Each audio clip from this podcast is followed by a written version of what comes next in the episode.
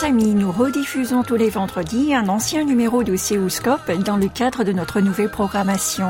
C'est la francophonie qui est à l'honneur pour les trois premières éditions de juin qui vous ont été proposées en 2019. Le 4, vous allez retrouver Pénélope Bagieux à Soremaul, diffusé le 29 mars. Ensuite, le 11, Festival culinaire francophone de Tayton du 5 avril. Et le 18, Laurent Dutch, le Troubillon qui nous fait aimer la France, passé le 12 avril, seront au rendez-vous.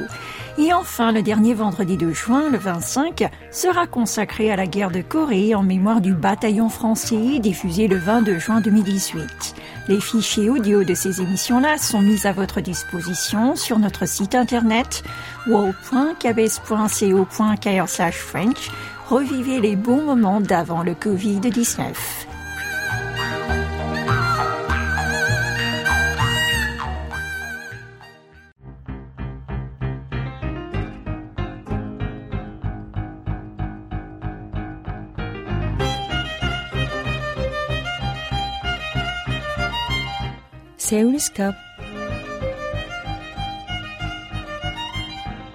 Bonjour à tous et merci de nous rejoindre pour ce nouveau numéro de Seoulscope présenté par Isera.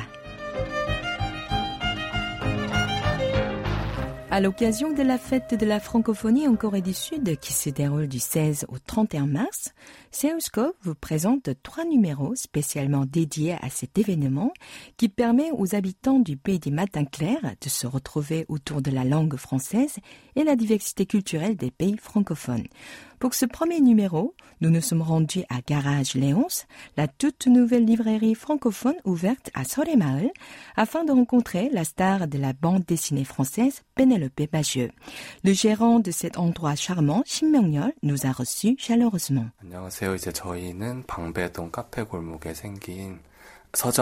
Garage Léonce est une librairie française indépendante qui a récemment ouvert ses portes dans le quartier de Soleil. Environ 60% des livres sont français et 40% sont ceux d'éditeurs indépendants que l'on ne trouve pas dans les grandes chaînes de librairies. Et nous avons choisi le nom Garage pour permettre à nos clients de se libérer des idées préconçues sur les librairies. Nous souhaitons faire de cet endroit non pas un simple point de vente de livres, mais aussi une véritable communauté où l'on peut partager divers contenus culturels. Aux États-Unis, des gens organisent des soirées dans un garage. Des musiciens indépendants utilisent le garage comme un studio d'enregistrement. C'est également dans son garage que Steve Jobs a créé Apple.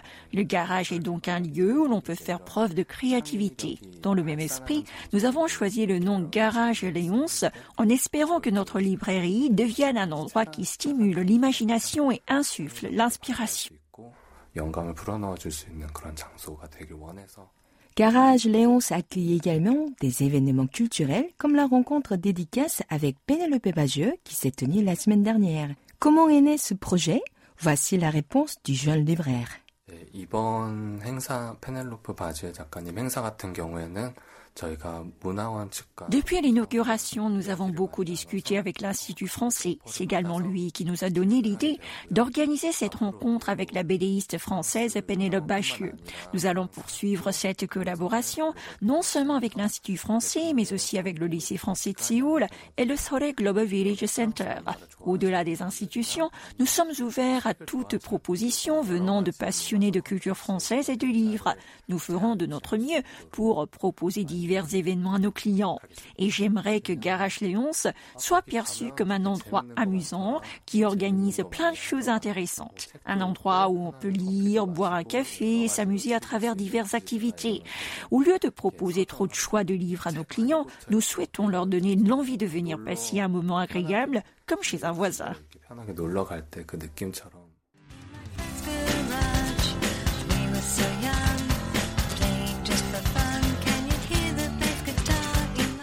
Il est maintenant temps de rencontrer notre invité principal de la semaine, Penelope Bagieux, qui est venu du 19 au 24 mars en Corée du Sud afin de présenter son dernier livre traduit en coréen, Culotté. Penelope Bagieux, bonjour. Très ravie de vous avoir avec nous aujourd'hui. Tout d'abord, pourriez-vous vous présenter à nos auditeurs? Euh, Je suis une dessinatrice de bande dessinée française.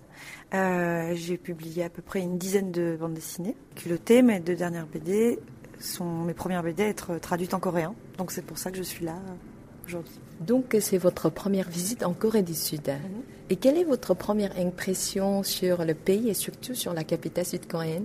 Alors en fait, je suis arrivée hier, donc euh, pour l'instant, j'ai surtout euh, fait des interviews. Mais euh, la seule chose que j'ai fait depuis que je suis arrivée, dont je suis très contente, c'est que j'ai très très très bien mangé. C'était délicieux à chaque fois, partout. J'ai beaucoup mangé et très bien. Et je suis très contente parce que c'est le plus important pour moi en voyage, c'est de goûter la cuisine. Et pour l'instant, la cuisine coréenne, je suis émerveillée. Vous êtes la star de la BD française. Me dites, comment est née votre passion pour la bande dessinée? Alors quand j'étais petite, j'en lisais pas du tout. Euh, ça m'est venu vraiment tardivement. Mais euh, en revanche, depuis que je suis petite, je dessine toujours. Et je savais que je voulais faire quelque chose autour du dessin. Et puis la bande dessinée, ça s'est présenté un peu comme ça parce que j'aimais dessiner et j'aimais écrire. Alors ça me permettait de faire les deux. Puis c'est devenu assez naturel pour moi de raconter des histoires plutôt comme ça. Voilà, vous avez donc passé votre enfance à dessiner, à créer des histoires. À quel moment vous avez décidé de prendre le chemin vers le métier d'illustratrice? Pas vraiment décidé à un moment de le faire, mais disons que je ne me suis pas arrêtée de dessiner et que j'ai essayé de faire en sorte de pouvoir le faire le plus possible. Donc de faire des études de dessin, comme ça je pouvais continuer à dessiner. Et puis après, de mon côté, euh, continuer à écrire des histoires pour moi. En fait, au bout d'un moment, ben, j'ai réussi à les publier et ça s'est fait comme ça petit à petit. Mais c'est une longue continuité depuis que j'ai trois ans en fait. Il n'y a pas de moment vraiment où ça s'est déclenché. Peut-être si la première fois que j'ai été publiée, ça a été quand même quelque chose de euh, marquant, mais sinon, euh, c'est toujours une longue course depuis que je suis petite. Vous avez étudié à l'École nationale supérieure des arts décoratifs de Paris, puis à Central St. Martin's College of Art and Design à Londres. Et que retenez-vous de ces années étudiantes passées dans ces deux capitales? Alors moi, pendant tout le temps où j'étais dans, des écoles d'art, euh, j'avais pas de très bons résultats et les profs étaient pas très contents de ce que je faisais et j'étais souvent découragée. Et mais j'ai appris quand même plein de choses et je regrette pas du tout. C'était super, mais ça m'a appris pour la suite qu'il y aurait toujours des gens qui trouveraient que ce que je faisais était pas assez bien et que j'allais en avoir sur le chemin toute ma vie. D'ailleurs, c'est le cas, j'en ai toujours, et qu'en fait, il fallait pas que ça m'empêche de faire les choses que j'avais envie de faire quand même. Donc ça m'a appris notamment ça. Je dessine un nuage, tu dessines le vent, le vent tue mon nuage et je pleure. Mais j'invente un moulin qui enferme le vent et ton dessin meurt. Et vous avez lancé votre blog Ma vie est tout à fait fascinante en 2007. Pourquoi avez-vous choisi ce moyen de communication? En fait, c'était un moment où je travaillais déjà dans la publicité. J'avais envie d'avoir un endroit à moi où je puisse faire ce que je veux sans contrainte. Et c'était le plus simple en fait. C'était de, pas du tout compliqué. Même moi qui n'étais pas très forte avec un ordinateur, c'était très facile. Et ça me permettait d'avoir un petit endroit à moi où je pouvais faire un dessin par jour. Euh, voilà, j'étais sans arrière-pensée, mais c'était mon truc. Au moins, ça m'appartenait. Donc euh, voilà, c'est comme un journal, quoi. Y a-t-il une raison d'avoir choisi le nom Penelope Jolicoeur pour votre blog? Oui, euh, en fait, il fallait trouver un nom parce qu'il fallait que j'achète un nom de domaine et je voulais pas prendre mon vrai nom parce que je voulais pas que ça se mélange avec euh, mon travail d'illustratrice à l'époque. Et Penelope Jolicoeur, c'est un personnage d'un dessin animé qui s'appelle Les Fous du Volant, un dessin animé de quand j'étais petite qui est une course automobile entre plein de personnages et il y a une seule fille dedans, elle s'appelle Pénélope Jolicoeur et elle a une super Cadillac rose. Et voilà, donc euh, il n'y a pas beaucoup de Pénélope, alors j'ai pris celle, que je connaissais. muse modeste dans l'ombre des coulisses, qui passe Parlons un peu de votre carrière et de vos albums. Vous avez publié en 2008 votre premier album de dessin de votre blog Ma vie est tout à fait fascinante. Et puis la même année paraît le premier volume de votre série Joséphine. Comment avez-vous trouvé votre style et quand avez-vous su que c'était le bon? En fait, on, ça marche pas comme ça quand on dessine. On trouve pas un style, on, dessine de la même manière depuis qu'on est petit, mais on, améliore euh, la, même chose. Mais c'est la même chose, on, ne peut pas changer en cours de route de façon de dessiner. Moi, je sais pas dessiner autrement que comme c'est comme une écriture, on n'en a pas plusieurs, donc euh, euh, ou une voix. On fait ce qu'on peut avec la voix qu'on a, mais il n'y a ni un moment où on le trouve, et ni de moment où c'est validé et où on se dit ça y est, c'est le bon. On doute tout le temps et on continue à se demander si ce qu'on fait est bien mais je dessine exactement comme je dessinais quand j'étais petite, en mieux. Voilà, mais c'est pareil. Et qu'est-ce qu'un bon personnage pour vous? Un bon personnage, Je pense que c'est un personnage avec qui on aurait aimé passer plus de temps que le temps du livre. Euh, je dis pas ça comme euh, auteur, mais comme lectrice. À chaque fois que je ferme un livre et que je me dis que j'aurais bien aimé passer encore un peu de temps avec un personnage, que c'était trop court, même si c'est un méchant, même si c'est un personnage horrible, mais qu'il avait un truc euh, qui faisait que j'avais envie de passer du temps avec lui et que j'avais l'impression que ça devenait une vraie personne. Moi, c'est ce que j'aime quand je lis un livre ou quand je regarde un film. Et c'est quand on, se dit c'était trop court, j'aurais aimé rester plus longtemps avec cette personne. Et votre dernier ouvrage, Les culottés, publié en deux volumes, traduit en 17 langues, dont le coréen dresse les portraits de 30 femmes. Comment est né ce projet passionnant? Euh, L'envie de de parler de toutes ces femmes que j'avais dans un coin de ma tête depuis longtemps et, euh, je me suis dit que j'allais les regrouper en une galerie que j'essayais de faire euh, diverses et variées, avec euh, des histoires plus ou moins graves, des histoires à toutes les époques, des histoires un peu partout dans le monde, euh, pour donner envie aux gens de, connaître ces femmes et de les découvrir. Selon vous, quelle est la définition de culotté? Vous vous estimez culotté? Je crois que je suis culottée. Euh, la définition de culotté, c'est bah, le sous-titre du livre en français, c'est des femmes qui ne font que ce qu'elles veulent. Donc je pense que c'est se dire pas forcément les bons atouts de départ, les probabilités sont pas de mon côté et tout le monde me déconseille de faire quelque chose. Mais comme j'ai vraiment envie de le faire, je vais quand même y aller et le faire au culot. Au pire, ça marchera pas, mais au moins je l'aurais fait.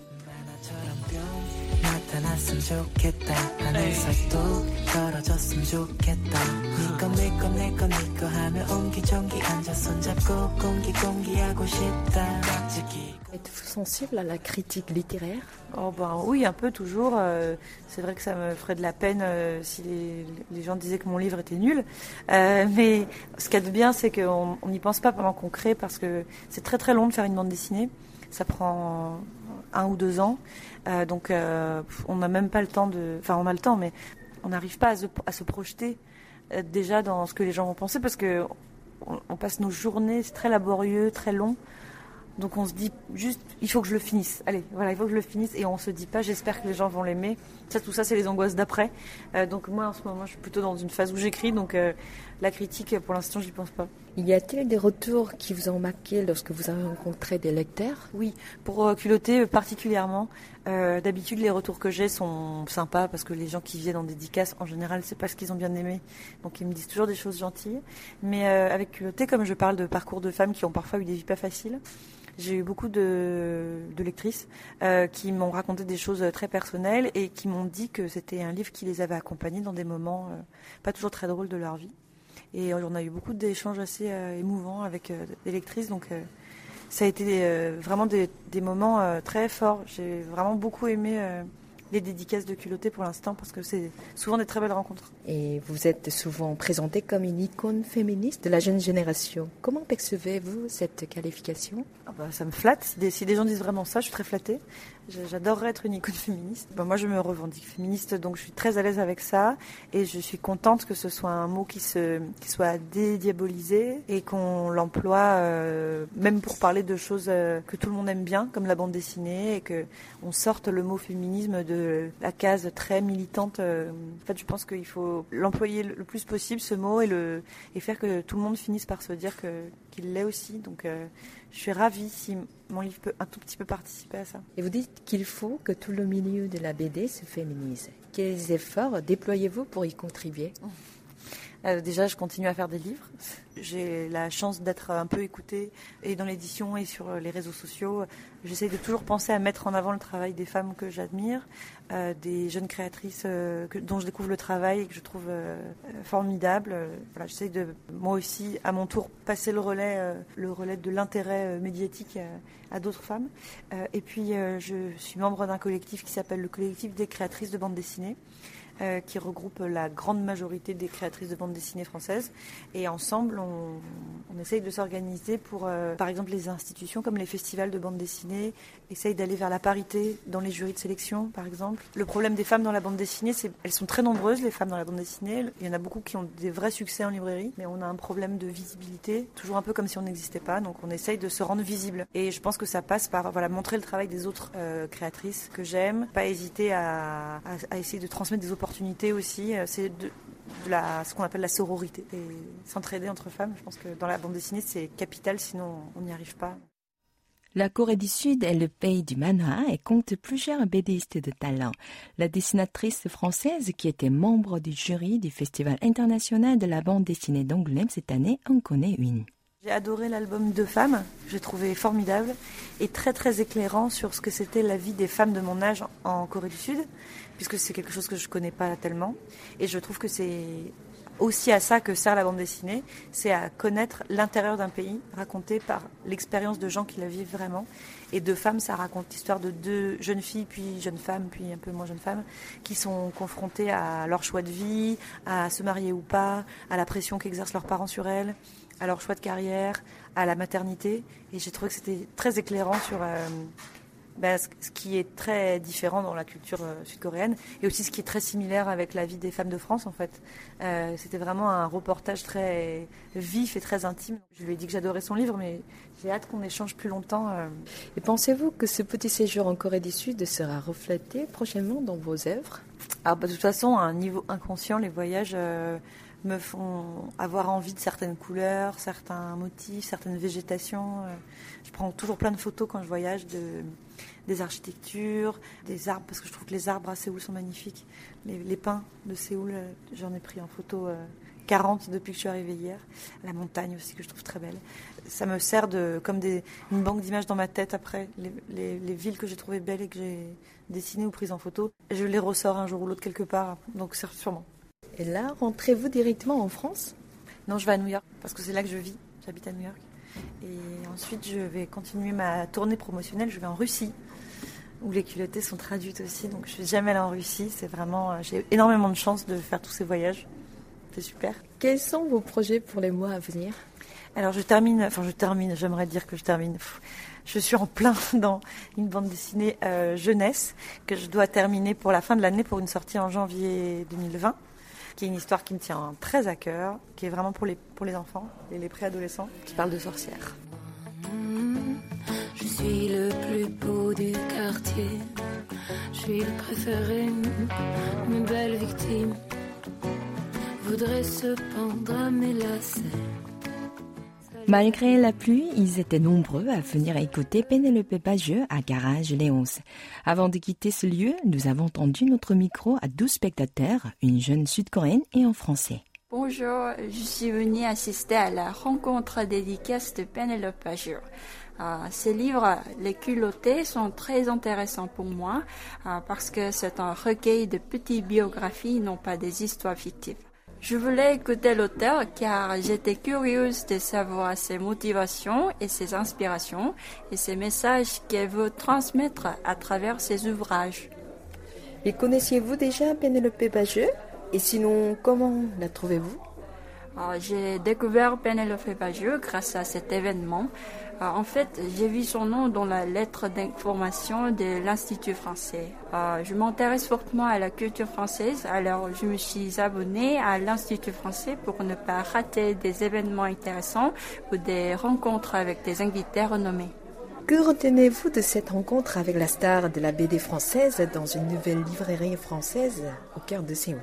Euh, tout d'abord, je suis vraiment ravie de trouver une librairie française au cœur de Séoul parce qu'on ne peut pas trouver facilement les œuvres françaises, euh, surtout les nouveaux livres. Penelope Baggio a beaucoup parlé de son métier. En écoutant Penelope Baggio, euh, j'ai découvert le charme des BD et des BDistes. J'aime beaucoup la bande dessinée et je ne connaissais pas cet auteur. Donc c'était l'occasion de, venir euh, entendre euh, une auteure euh, parler de la bande dessinée, qui est aussi un, art qui m'intéresse. Et comment vous trouvez Pénélope Bagieux? Alors je, je connais, c'est pas son, travail, mais ça me donne vraiment envie de, lire ce qu'elle fait. Voilà. Et puis encore une fois, la bande dessinée, c'est quoi? C'est des textes et c'est des images.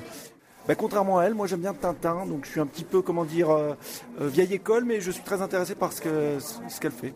Et que retenez-vous de cette rencontre avec la star de la BD française dans une nouvelle librairie française au cœur de Séoul? Ah ben alors moi je suis très content, hein. je, suis très content d'être euh, dans cette nouvelle librairie française parce que justement je pense qu'il y a des cultures qui sont peut-être pas forcément dominantes aujourd'hui comme la coréenne, comme la française et je trouve que c'est très important qu'elles existent. Parce qu'aujourd'hui, malheureusement, euh, il y a un rouleau compresseur d'une culture qui nous envahit tous et il faut, qu'on fasse vivre nos cultures respectives, la coréenne, la française, les autres évidemment. Donc, euh, et la francophonie, c'est ça.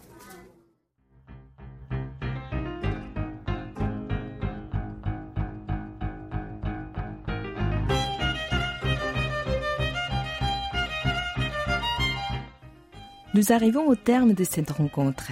Vous pouvez réécouter cette émission sur notre site internet world.kbs.co.kr French. C'était Isra au micro et Ouayan au doublage et à la réalisation.